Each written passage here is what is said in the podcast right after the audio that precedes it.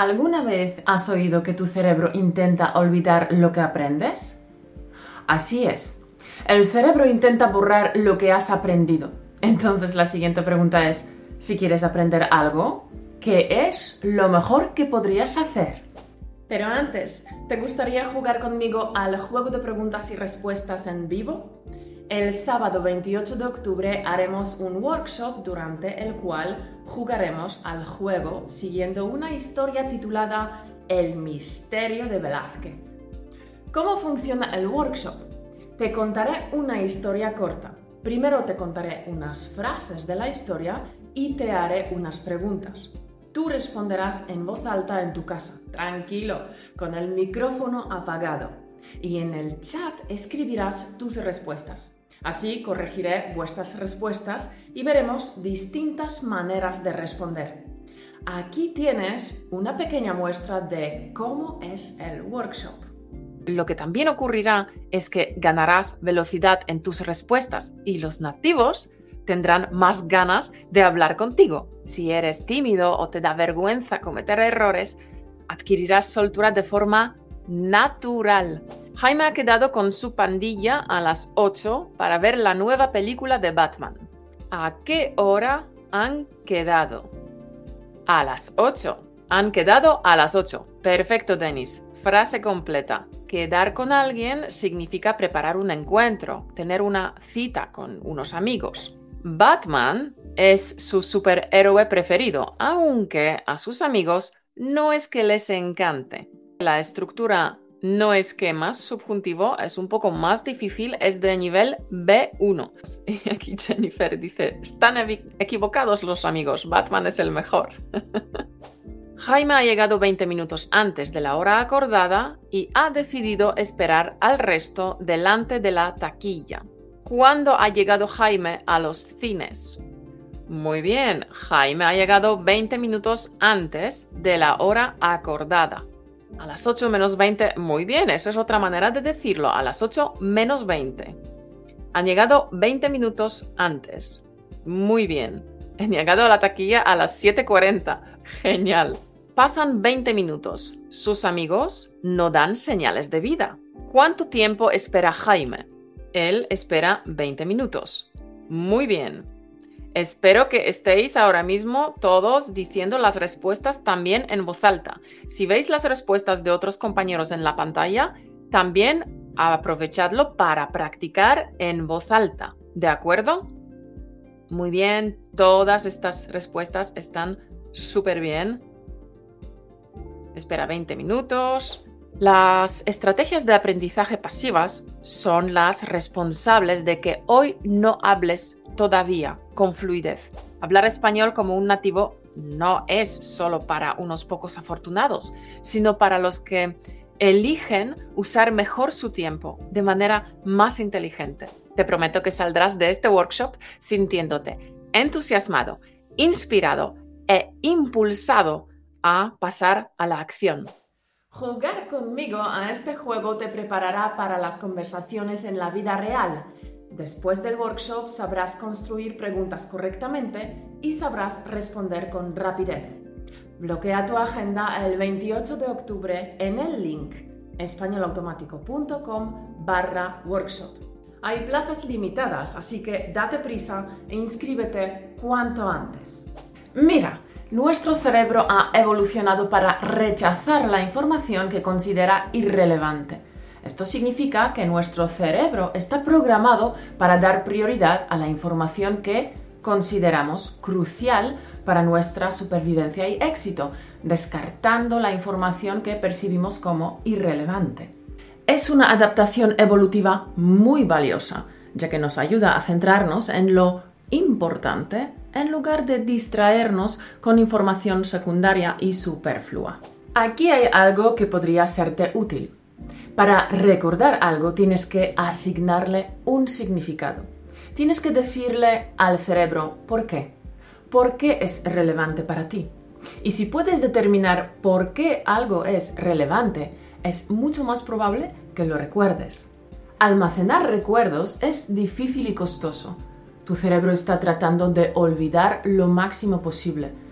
Pero adaptación evolutiva también es un arma de doble filo, porque podemos pasar por alto información vital si no hacemos un esfuerzo consciente por prestarle atención y reconocer su relevancia.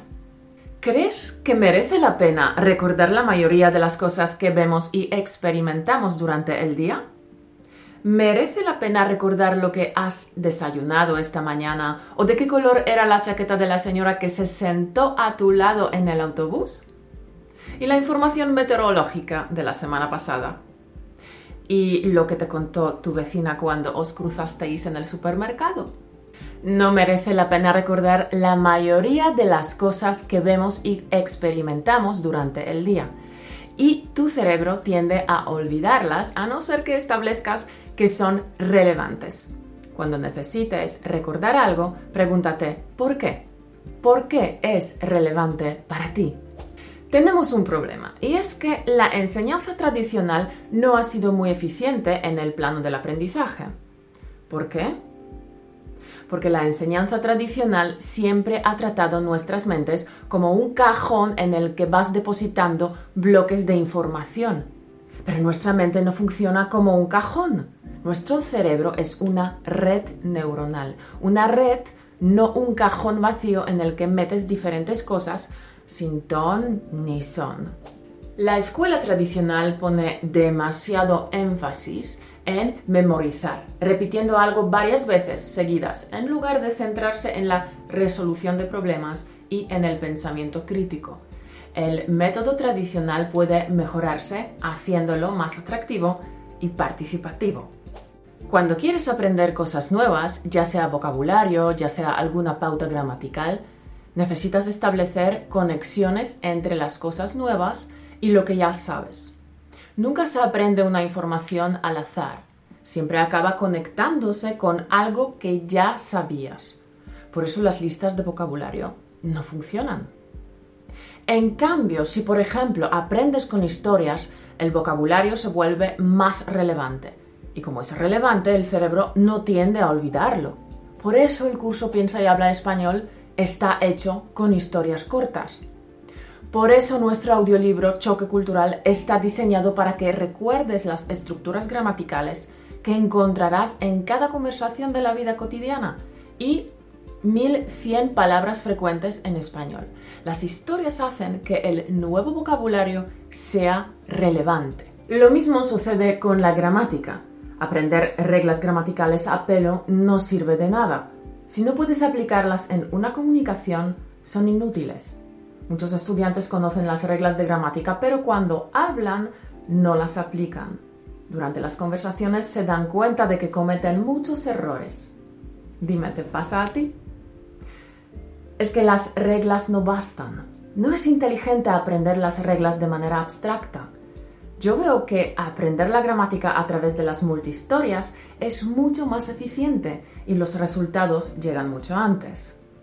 Con las multihistorias aprovechas la musicalidad, asimilas los patrones gramaticales y desarrollas la intuición lingüística para usar esos patrones gramaticales correctamente, de manera intuitiva, como los nativos. Cuando quieras aprender algo, en vez de estudiar cosas de manera abstracta, puedes hacer algo más eficaz. Antes de empezar, establece un propósito, un objetivo concreto y definido. Declara la relevancia de lo que estás a punto de aprender. Piensa un segundo en lo que ya sabes sobre ese tema y la nueva información se conectará sin esfuerzo con lo que ya sabes. Yo creo que a grandes rasgos esta es la mejor manera de aprender algo. Espero que el podcast de hoy te ayude a conseguir tus metas en español. Espero que te haya motivado e inspirado. Si es así, dame un me gusta. ¿Quieres hacer este contenido relevante para ti? Entonces tienes que interactuar con él. ¿Cómo? Escribe lo que piensas del tema en los comentarios.